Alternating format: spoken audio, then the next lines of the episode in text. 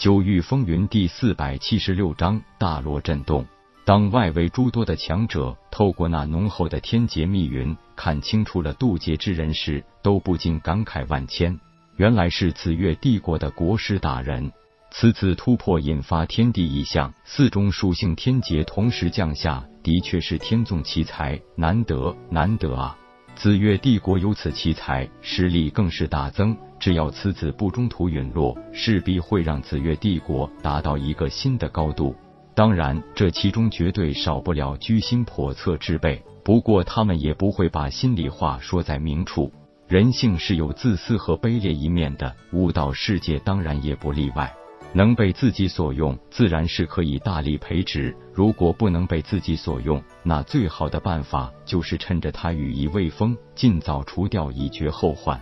天地异象的产生，当然也直接惊动了大罗天顶尖的五大强者，也就是紫月帝国国主紫月清风、大云帝国国主云岚希若、无量剑宗宗主万四巅峰、大罗宗宗主上官元武和阴阳宗宗主百里冰晶。就算是立于一个位面的巅峰位置，也不代表他们就没有私心。不过，毕竟身份地位摆在那里，并不会像普通武者那样。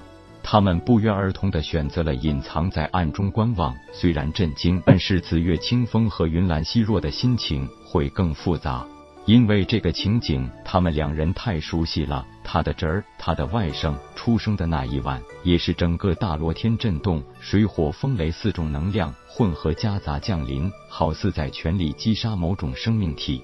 不过当时没有人把天地异象与刚出生的婴儿联系到一起。直到今天夜空渡劫，这情景与三十年前的那一晚是何等相似？世上又怎么会有如此巧合的事情？这次的天劫力量太可怕了，绝对抵得上了四个归真境中期巅峰强者的合力一击，而且还是持续的攻击，连喘息的机会都没有给他。如果不是知道他是在渡劫，真让人怀疑这是某种天法在法则之内灭杀他。然而，半个时辰过去了，他没有被灭杀，没有在那种力量下有半点屈服，他一直保持着昂首挺胸，傲然而立，就像是一尊睥睨万界的王者。夜空一直被这天劫力量压制着轰击，但正是哪有压迫，哪里就有反抗，而且压迫越强，反抗也越强。也不知道这天劫还要持续多久，但是半个时辰的压迫。让他实在不爽到了极点。都说以武悟道是逆天而行，自己这一路走来，也的确是备受压抑。就算如今虽然揭开身世之谜，但仇人是谁，没有半点头绪。魔族大军仍在全力入侵大罗天，覆巢之下无完卵，他更是不能坐视不管。最让他感到无力的是，那个太虚之主对自己从来没有放下过，只要有机会，他一定会毫不客气地将自己灭杀。一山岂容二虎？既然是逆天，那又何必受你这天压制？多年的压抑终于忍不住全线爆发。夜空仰天一声长啸，那声音直上云霄，让大地也为之一阵颤抖。他不想再继续被压制的活着。今天就要逆了这天，不知是天劫正好结束，还是被他爆发全部力量的一声怒吼惊退。反正是天劫没有继续降下，大罗天这方天地逐渐恢复了平静，也变得和从前一样云淡风轻。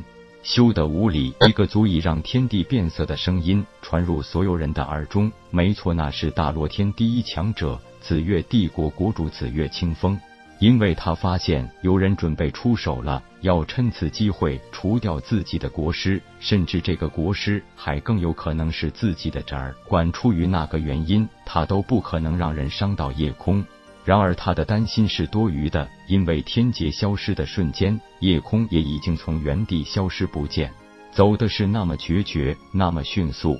包括紫月清风在内的所有巅峰强者都很清楚，那不是掌握了时间法则拥有的瞬移能力，而是一种他们根本还无从了解的诡异技能。紫月清风笑了笑，的有那么一些得意和骄傲。好小子，原来早就想好了退路。他像是在自语，又像是在警告所有心怀不轨的人。云岚希若的心情也很复杂。如果他真是自己妹妹云岚希婉的孩子，那还真是万幸。就算他将来成长到一个让所有人都需仰视的高度，最少自己还是他的一母。但如果不是，那也就注定了紫月帝国将会一直可以保住五大势力第一的位置。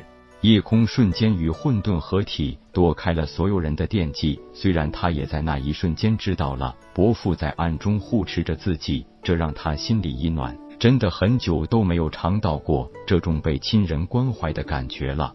他离开混沌之身，立即下达了指令，让混沌利用与玄晶合体的方式经太虚天，再转到清玄，防止意外发生。因为就在他顺利成为归真境初期强者的同时，清玄也发生了惊天动地的改变。没错，清玄正式成为一个天位面，只可惜地域面积实在太小，连域位面的十分之一都不到，更是不足天位面的千分之一。这样一个法则之力完整，但是疆域太小的天位面，不正是所有强者梦寐以求的征服空间吗？